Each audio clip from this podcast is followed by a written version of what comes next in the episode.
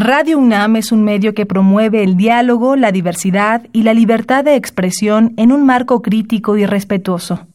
Los comentarios expresados a lo largo de su programación reflejan la opinión de quien los emite, mas no de la radiodifusora.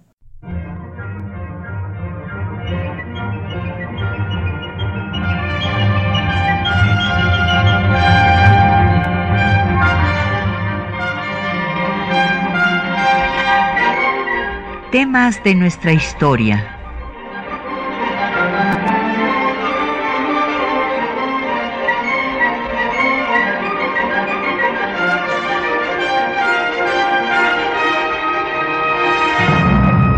Un espacio que difunde el conocimiento del pasado para comprender nuestro presente.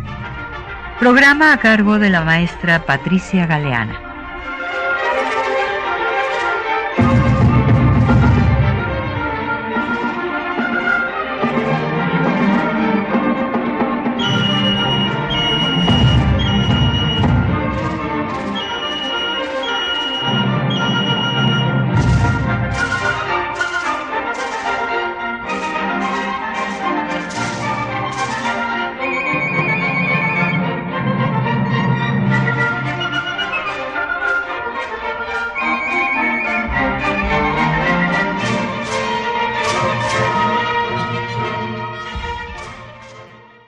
Bienvenidos a temas de nuestra historia. Este año la doctora Patricia Galeana impartió la cátedra Grandes Maestros, organizada por la UNAM. A lo largo de seis sesiones, la doctora Galeana habló de la historia de la lucha de las mujeres por sus derechos en México. El día de hoy les presentamos la segunda sesión dedicada al tema Antecedentes prehispánicos. Como cada viernes tenemos para nuestros radioescuchas publicaciones relacionadas con el tema a tratar. En esta ocasión contamos con Catálogos del Museo de la Mujer. Llámenos, háganos llegar sus preguntas y comentarios a los teléfonos 5536-8989 al 01800 505 2688 desde el interior del país sin costo. Deje un mensaje en el correo de voz al 5523 3281 al correo electrónico temas de nuestra historia arroba yahoo.com.mx. También puede comunicarse con nosotros vía Twitter en arroba temas historia o por Facebook diagonal temas de nuestra historia UNAM. Escuchemos a la doctora Patricia Galeana.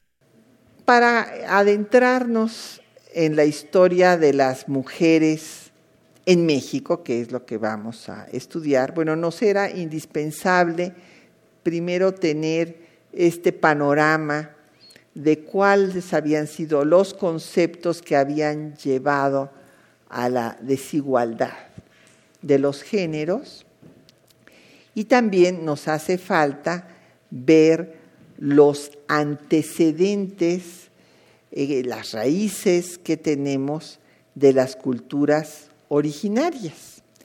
Entonces vamos a ver eh, ahora los antecedentes prehispánicos y van ustedes a encontrar muchos temas que van a ver que se repiten de otras culturas, de la egipcia o de la griega y demás, y que aquí también encontramos en las culturas originarias de México. Eh, lo primero que me gustaría decir es que los pueblos mesoamericanos tienen en su mitología una cosmovisión dual. Esto es eh, un concepto muy interesante porque implica que el todo está conformado por partes complementarias, la masculina y la femenina. Y para que el universo no caiga en el caos. Los antiguos mexicanos, como le llamaría maestro Miguel León Portilla, pues pensaban que tenía que haber un equilibrio entre lo femenino y lo masculino. Y esta dualidad era la que lograba el equilibrio universal.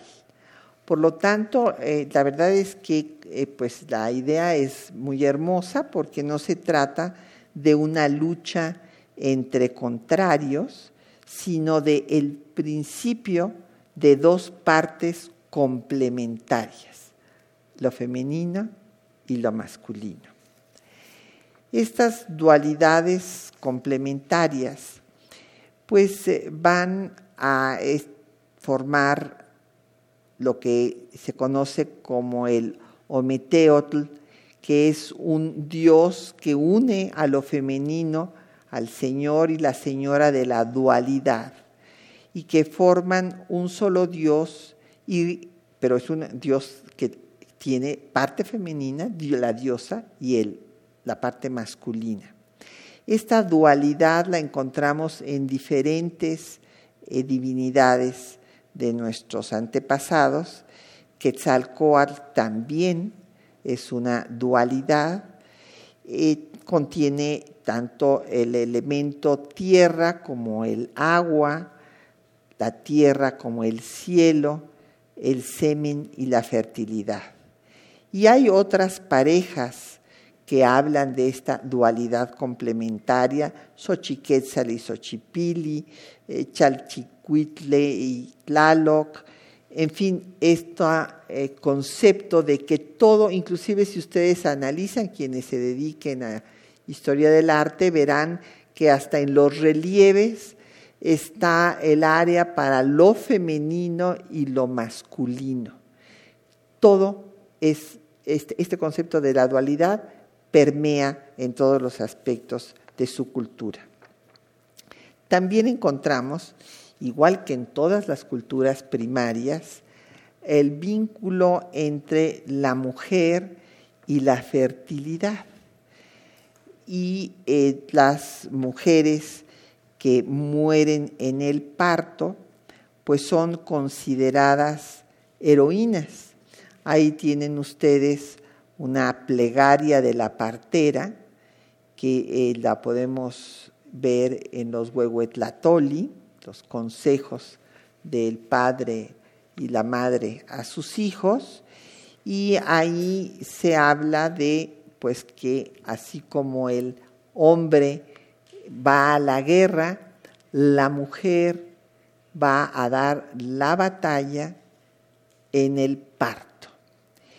Y eh, la, en fin, todos estos símbolos, lo mismo los encontramos en el día y la noche, el sol y la luna, la sequía y la fertilidad, la vida y la muerte, siguen los principios de la dualidad y el tema de la fertilidad vinculado con la mujer está presente inclusive en el calendario lunar ya que coincide con los 260 días del embarazo. Entonces, eh, esta vinculación que encontramos desde la Venus de Willendorf que acabamos de mencionar, pues también está en nuestros pueblos originarios. Hubo deidades femeninas que alcanzaron eh, pues gran relevancia, como pues la Coatlicue, esta dualidad vida o muerte, y la, con sus serpientes que indican fertilidad, Xochiquetzal, el amor, el amor erótico, el disfrute sexual, porque aquí hay que considerar un aspecto muy importante. Son pocos los códices eh, realmente escritos antes de la conquista española. Eh, estos códices, como ustedes recordarán, la mayor parte fueron destruidos. Quedan pocos y los que tienen más información sobre la vida de las mujeres son el mendocino y el florentino. Y ya tienen una interpolación de lo que es la concepción del mundo católico. Me refiero a esto porque entre los antiguos mexicanos el disfrute sexual era algo natural y no será eh, no era mal visto y en cambio pues cuando venga ya la religión católica pues cambiarán los paradigmas de moralidad. Sin embargo, también aquí en los pueblos eh, de lo que actualmente es nuestro territorio nacional, también acabó prevaleciendo lo masculino. Y entonces encontramos que Sahagún, por ejemplo, Fray Bernardino de Sahagún, en su Historia General de las Cosas de la Nueva España, dice que a la mujer noble se le mira con misericordia y se le da un corazón varonil. O sea, entonces, pues, esto es un privilegio tener un corazón varonil, evidentemente.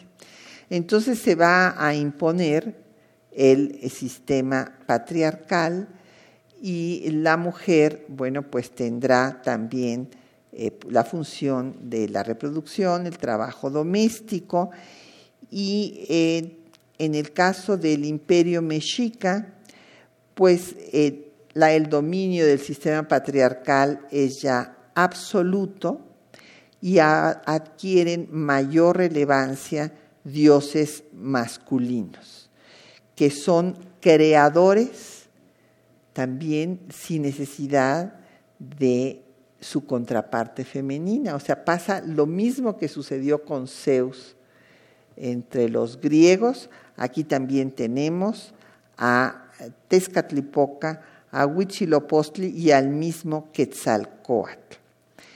Eh, las mujeres gobiernan excepcionalmente y, sobre todo las encontramos y están representadas en los frescos de Bonampak en la zona maya, las gobernantas, pero estas fueron excepcionales como se ha podido constatar con investigaciones recientes. Un tema que es fundamental entonces de los códices prehispánicos es ver la interpolación que hay ya de los conceptos cristianos. Porque eh, estos códices, los que más información tienen sobre la vida de las mujeres, que son el florentino y el mendocino, pues fueron encargados ya por europeos.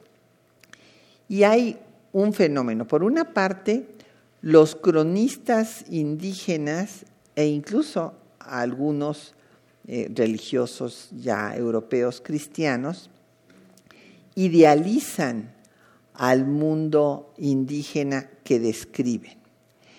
Y por otra parte, también van dándole la interpretación que de acuerdo a sus concepciones tienen lo que se les refiere, lo que dibujan los tlacuilos con eh, el sistema pictográfico anterior a la llegada de los europeos.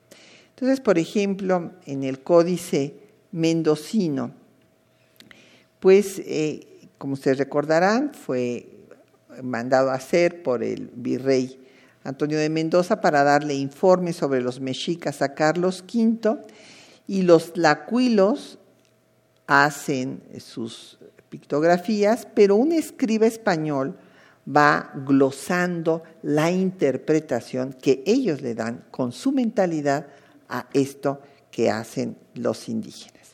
En la tercera sección del Códice Mendocino, pues está eh, la situación de las mujeres, eh, las costumbres para el matrimonio, su educación y eh, cómo a las mujeres que morían de parto, pues se les hacía diosas e iban a morar en la casa del sol.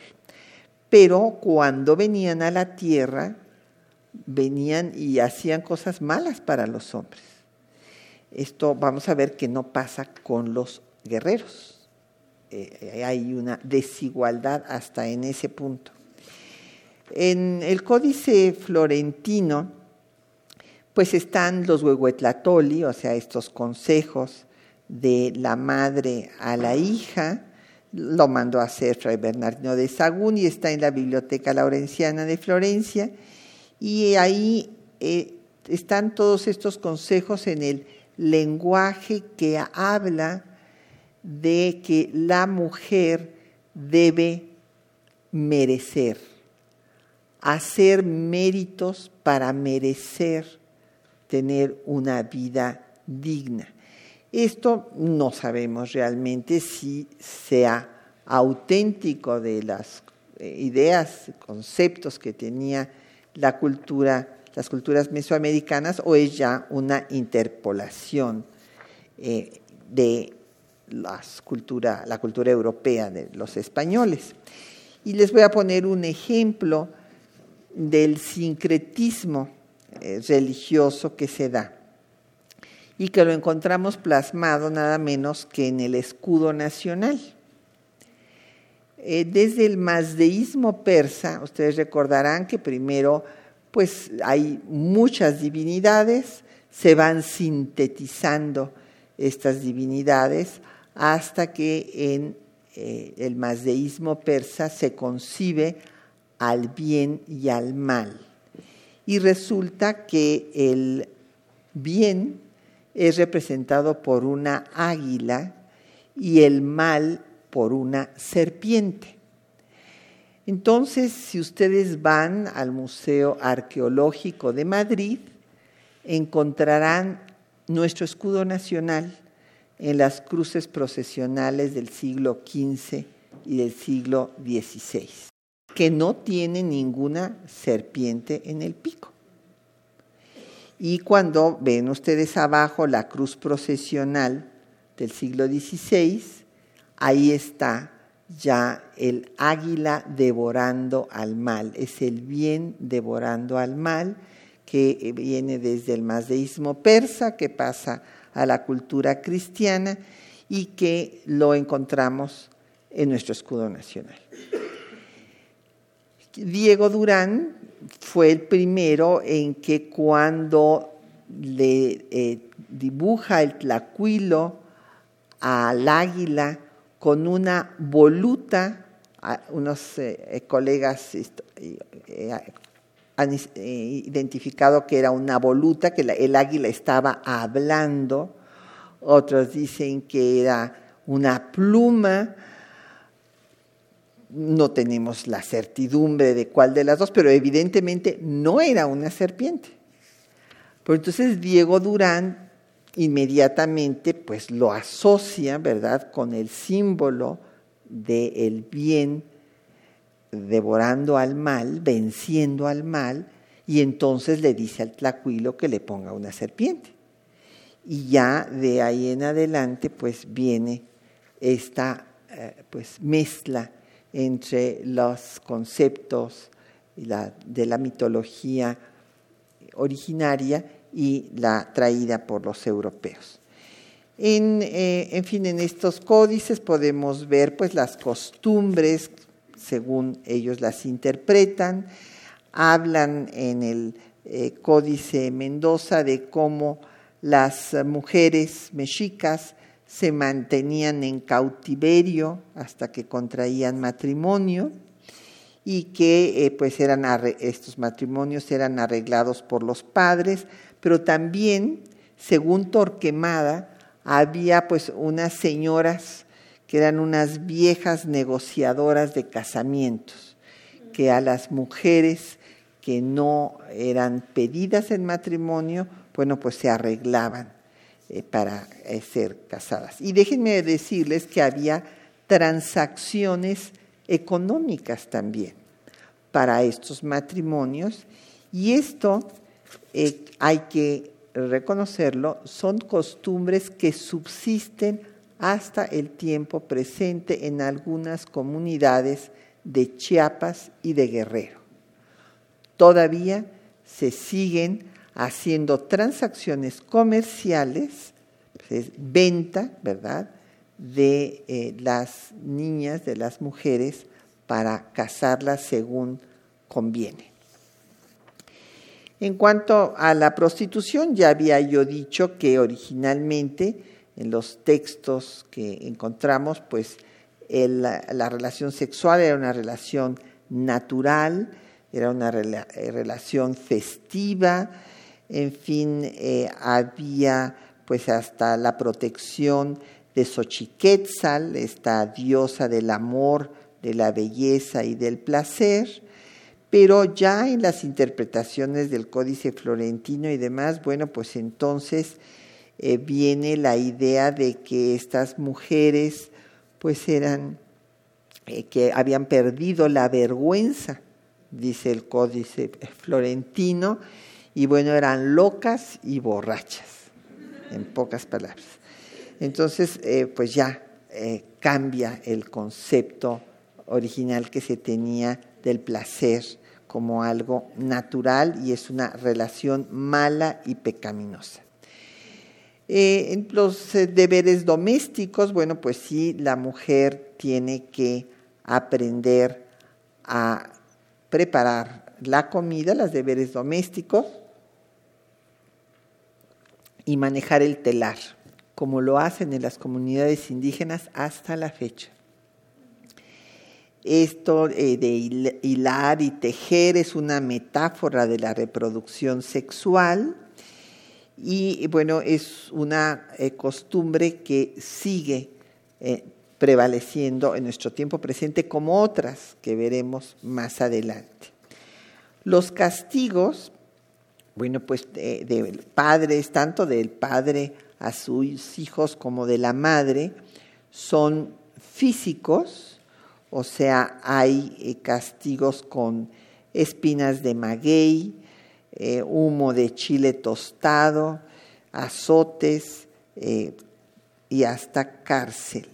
Y las puntas de maguey hasta hacer sangrar a los educandos para que aprendan las labores que les corresponde.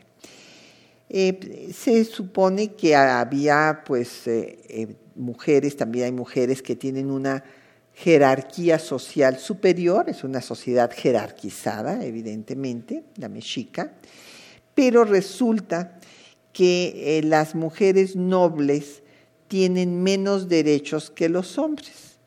A los hombres se les entierra con una cantidad de esclavos, a los hombres prominentes, mientras que a las mujeres solamente con lo que traen puesto. Y la desigualdad después de la muerte es muy eh, simpática, por decirlo de alguna manera, porque eh, subsiste esta desigualdad hasta después de la muerte.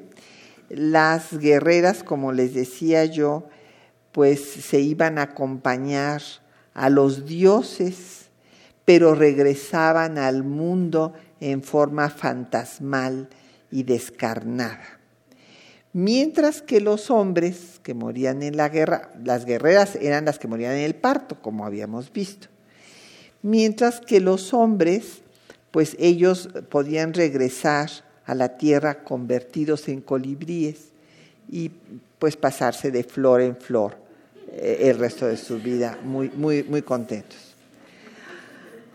Bueno, otras de las supervivencias que hay y que tenemos hasta el tiempo presente es el hecho de que cuando nace una niña, el cordón umbilical se entierra bajo el fogón para mostrarle que ese es su lugar, para que haga las tortillas, la comida, y esté en el telar haciendo la ropa del núcleo familiar. Mientras que el cordón umbilical del hombre se entierra en el campo porque él es el que podrá salir fuera y por lo tanto la misma concepción que, hemos, que vimos en las culturas europeas del ámbito de lo privado y el ámbito de lo público es una división que también se hace eh, en nuestras culturas entre los hombres y las mujeres, pues porque prevalece también el sistema patriarcal. Y bueno, pues ahorita vamos a quedarnos hasta aquí porque nos faltan las preguntas. Muy bien, se mencionó que las mujeres no tenían el control de su sexualidad. ¿Qué importancia cree que tiene este punto en la equidad de género y el empoderamiento femenino. No, bueno, pues es gravísima esta que todavía haya quien siga pensando este, que tenga este concepto. Eh, y esto lo encontramos en muchos textos religiosos. La liviandad, la mujer es liviana, liviana de cascos, necesita ser controlada Y bueno, pues esto es lo que lleva a ese control que todavía muchos eh, pues hombres quieren ejercer sobre las mujeres y que está en el fondo pues reproduciendo estas hondísimas raíces culturales. Porque claro, el hombre, además muchas mujeres, ojo, también eh, son las que educan a muchos hombres que son estos golpeadores de sus novias, por ejemplo, controladores, que les revisan ahora, ya me he enterado, que les revisan el celular para ver qué llamadas han tenido o no tenido y qué mensajes. Bueno, por favor, si su novio les revisa los celulares, corten al novio. o búsquense otra persona que no sea un controlador. ¿Creen estos eh, jóvenes que tienen ese comportamiento que ellos, si no son los que mandan, no son hombres? Punto. Y entonces cuando encuentran que eh, una mujer no les obedece, como han sido educados en esta mentalidad de que, a ver, eh, la mamá le dice, tú no llores porque tú eres macho, tú no te dejes, tú, e, e, etcétera, etcétera. Eh, que llegan y quién es la que ayuda a hacer la cocina, la comida, etcétera, las niñas. Los niños pueden quedarse viendo la televisión. Eh, este tipo de comportamientos pues entonces cuando el hombre se siente, se siente como humillado, ¿cómo es posible que no pueda controlar a su novia? Y ahora estamos enfrentando el grave problema que no había en mi generación de la violencia en el noviazgo. Entonces, eh, esta situación desde luego que influye para que haya violencia e impide, desde luego, el empoderamiento femenino, porque esta idea de que no puede controlar su sexualidad, imagínense ustedes, pues por esto es que vienen las normas, ¿verdad?, eh, que criminalizan a las mujeres y que se les culpa por interrumpir un embarazo de homicidio en primer grado con el agravante de parentesco. Eh, nos comentan que se mencionó que el patriarcado fue adoptado por estados e iglesias. ¿Cuál pudo haber sido el motivo que desencadenó la adopción del patriarcado? Bueno, es desde garantizar la progenie, o sea, pues, ¿cómo garantizo que esta mujer el hijo que va a tener es mío y no es de otro hombre, pues me apodero del cuerpo de la mujer. Y entonces esto, como el hombre es el que tiene el poder porque va a apoderarse a través de la fuerza física del poder, en fin, sería cuestión de ver toda la evolución del Estado, pero bueno, los estados y las iglesias adoptan al patriarcado como lo natural. Entonces, esta idea, por eso les dije que son ideas filosóficas, religiosas, jurídicas, pseudocientíficas, las que han apuntalado este sistema en el cual uno manda y la otra obedece. Y cuando se rompe este esquema, pues el hombre siente que no está cumpliendo con su virilidad, sino somete a la mujer. Y esto, en fin, lo hemos visto como se ha reproducido pues eh, en concepciones religiosas, este es un valle de lágrimas, tienes que cargar tu cruz, pues si te pega tu marido, pues aguántate, ya se le va a pasar, pues ¿qué habrás hecho?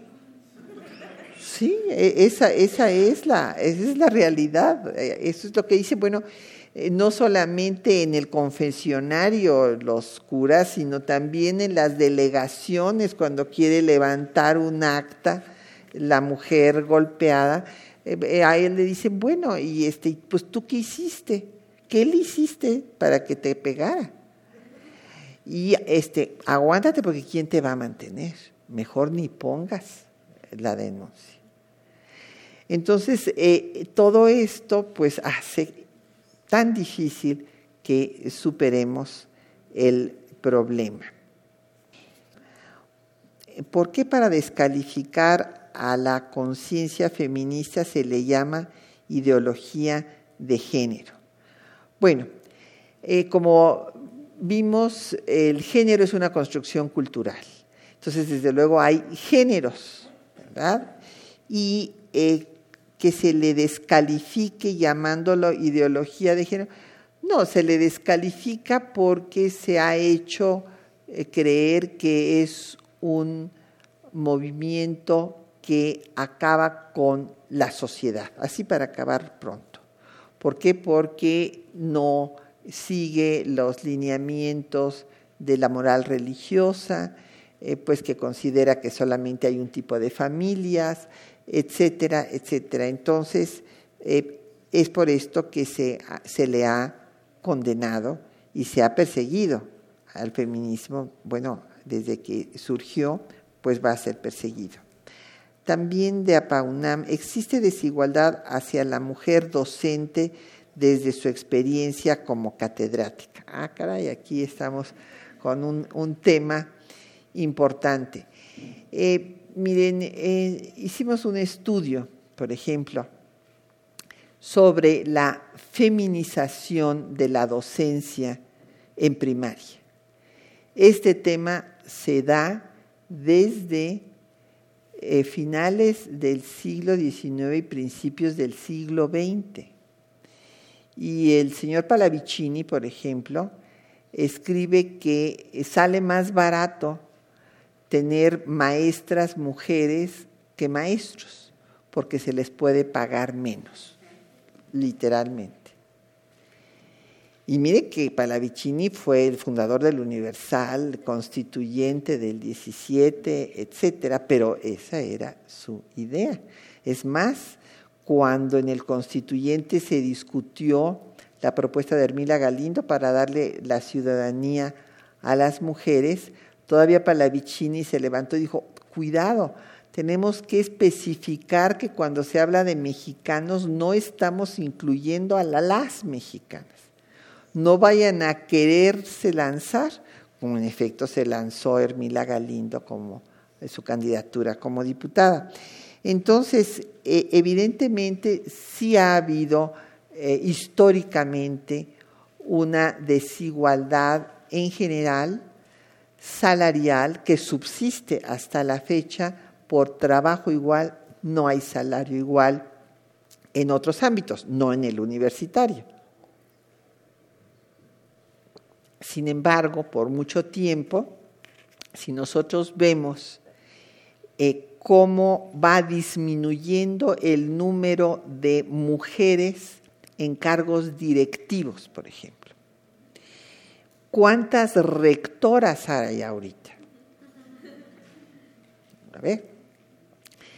Y bueno, eh, la UNAM pues eh, tiene muchas mujeres en direcciones de institutos, pero, pero, si vemos el nivel nacional, todavía estamos por debajo, vamos, no hay una igualdad. Y aquí he tenido discusiones también con colegas universitarias que dicen, bueno, es que todo tiene que ser por méritos. Sí, en efecto, por méritos, pero es que hay quienes consideran que es un mérito ser hombre. Entonces ahí sí está la cosa muy difícil. Así es que eh, evidentemente sí eh, nos falta mucho por avanzar para que haya eh, pues una igualdad. Yo como maestra sí le puedo comentar a la compañera Sonia Pardo que también sufrí discriminación, personalmente. No aquí en la UNAM, pero sí cuando empecé a dar clases, eh, daba clases en preparatoria y en una institución eh, de corte religioso que se llama universidad.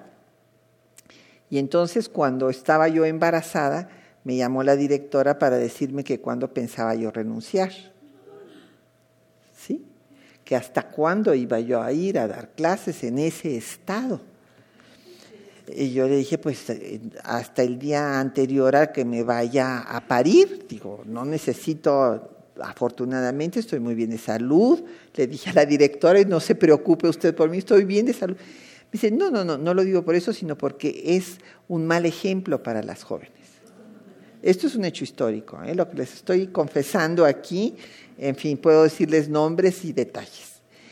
Y entonces este, me acabó diciéndome para convencerme que iba a ser una figura antiestética. Entonces le dije, mire, este, yo creo que también, este, con todo respeto, pero también pues su mamá a lo mejor tampoco se veía muy bien, no sé, eso depende de cada quien, ¿verdad? Es una forma de ver las cosas. Después otra religiosa que estuvo en esa sesión tormentosa salió a, pedirme disculpas, a decirme que la madre superiora, pues este, ya por su edad y tal, y sus conceptos y demás. Pero bueno, si esto no se lo hubieran dicho, vamos, no, no se lo podían decir a mis compañeros maestros hombres, ¿verdad? Ellos no iban a estar embarazados y no iban a tener ninguna eh, pues, imagen antiestética según esta religiosa. Entonces, eh, pues sí, sí hay desigualdad, lo vemos en estas bases que a, mí me tocó vivirlo, preparatorianas y en las rectorías donde vemos que no hay, simplemente no hay rectoras.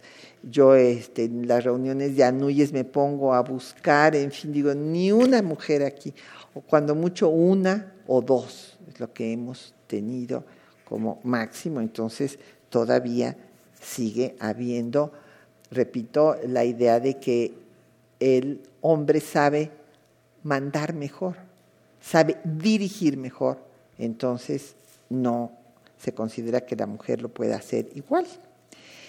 Eh, también pregunta, además del nigromante, ¿existen mexicanos en el siglo XIX que hayan manifestado ideas sobre el feminismo o los derechos de la mujer?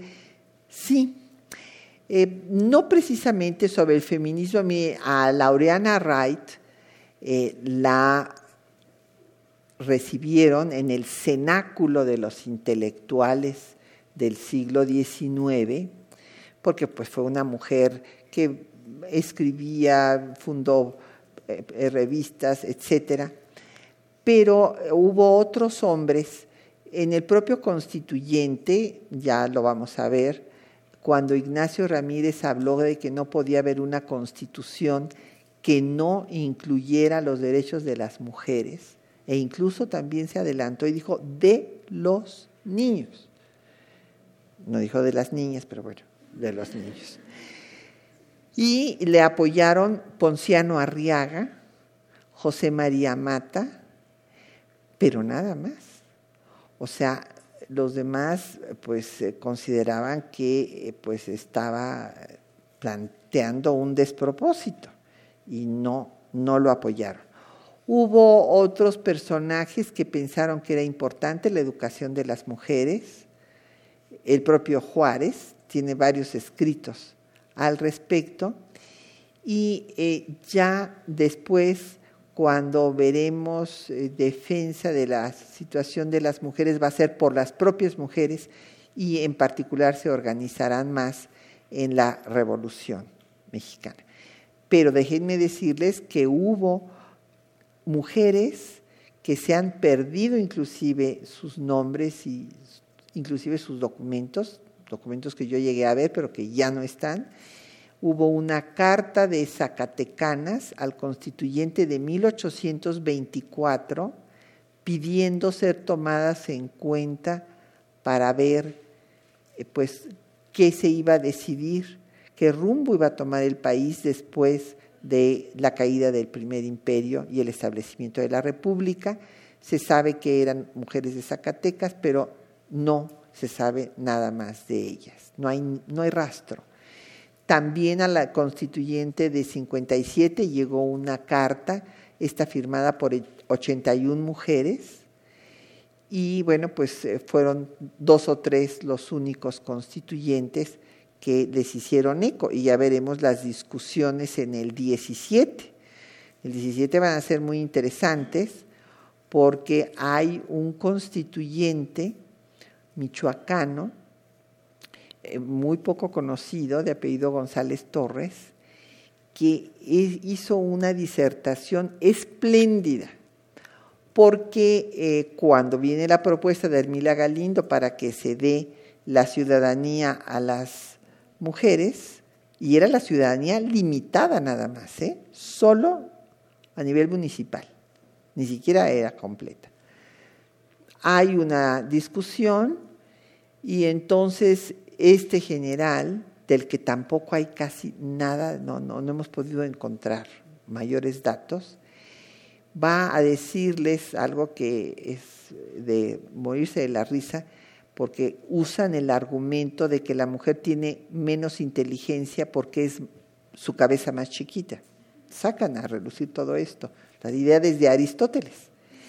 Y entonces González Torres les dice, bueno, en ese caso, como un asno tiene la cabeza más grande que el hombre, pues debe de ser más inteligente.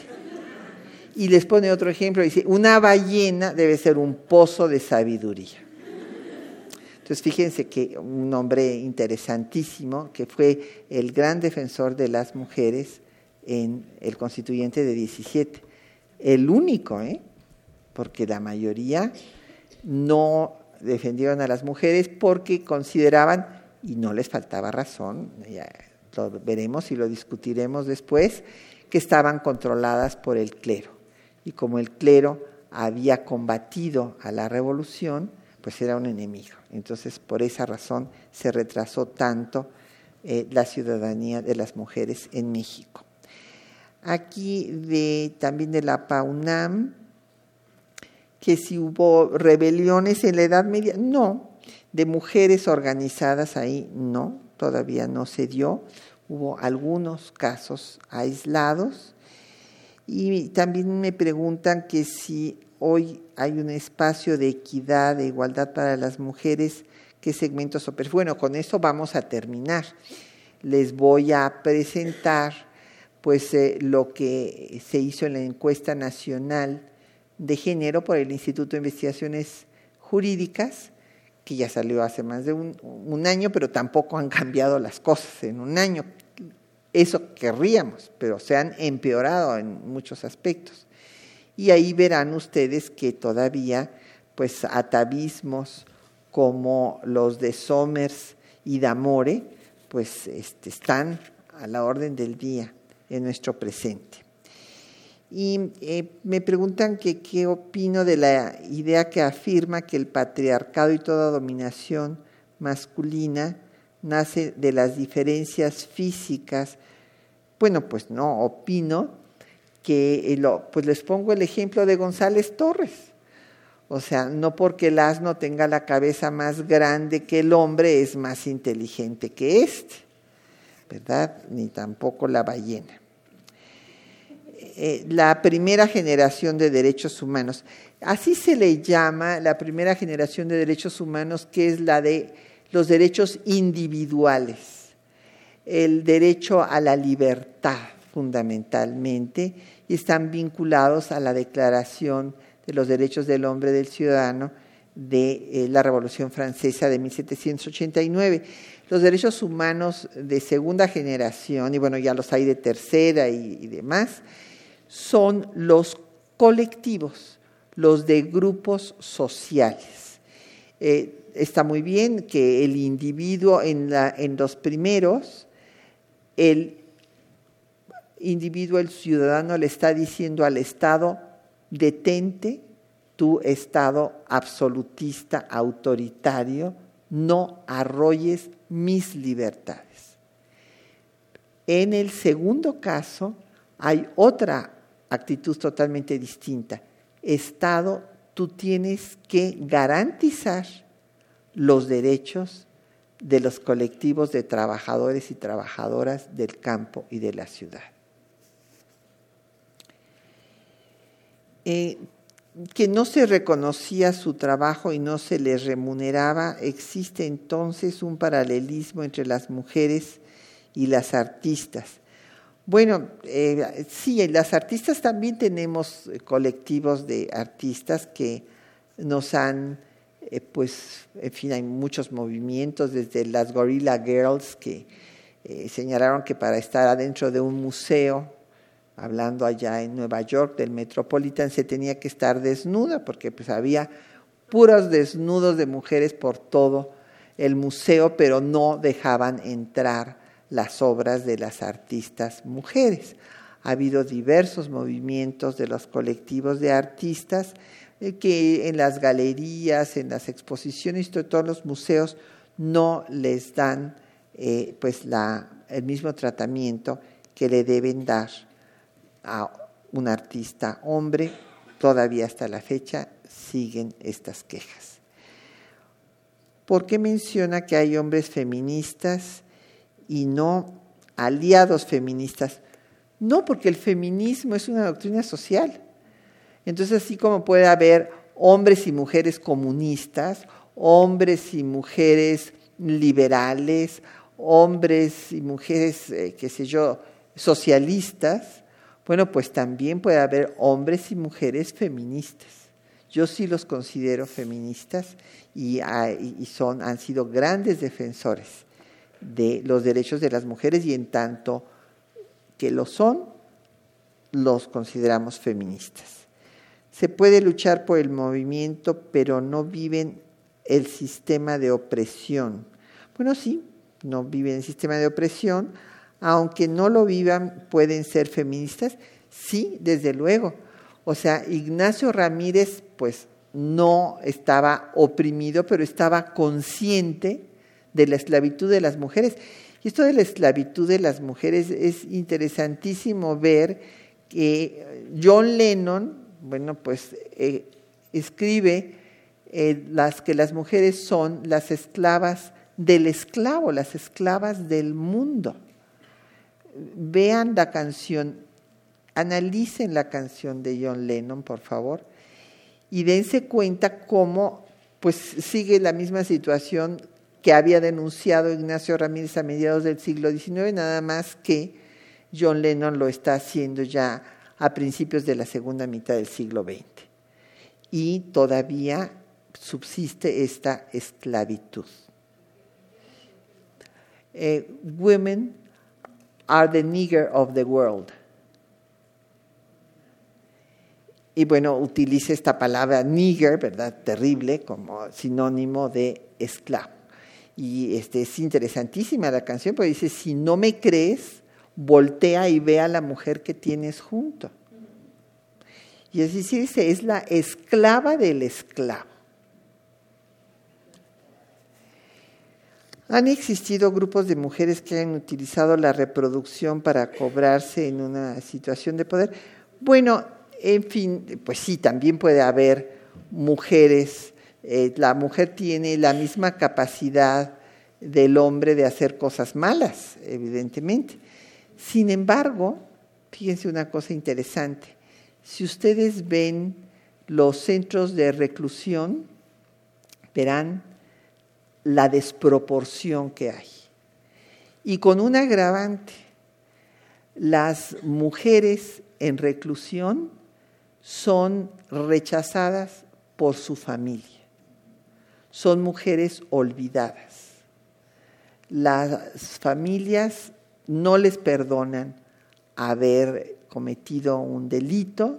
Es más, también vemos que los jueces y a veces las juezas son más estrictos, más duros con las mujeres que con los hombres.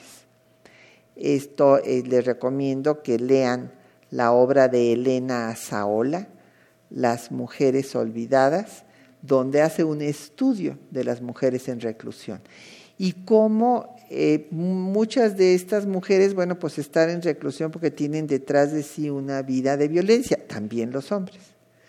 Violencia genera violencia.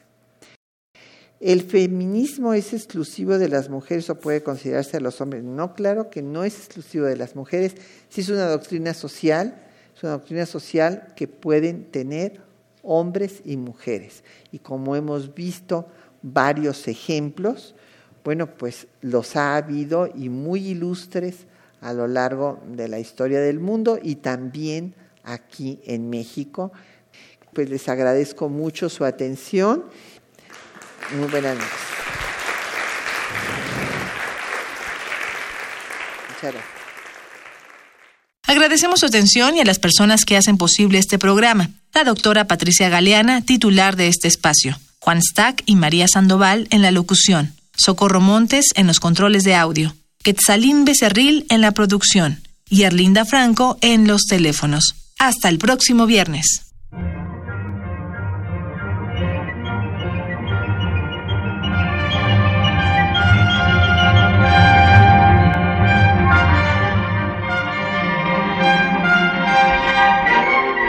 Temas de nuestra historia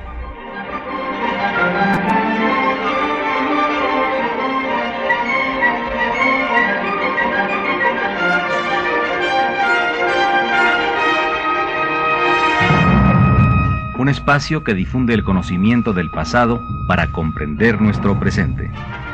Programa a cargo de la maestra Patricia Galeana.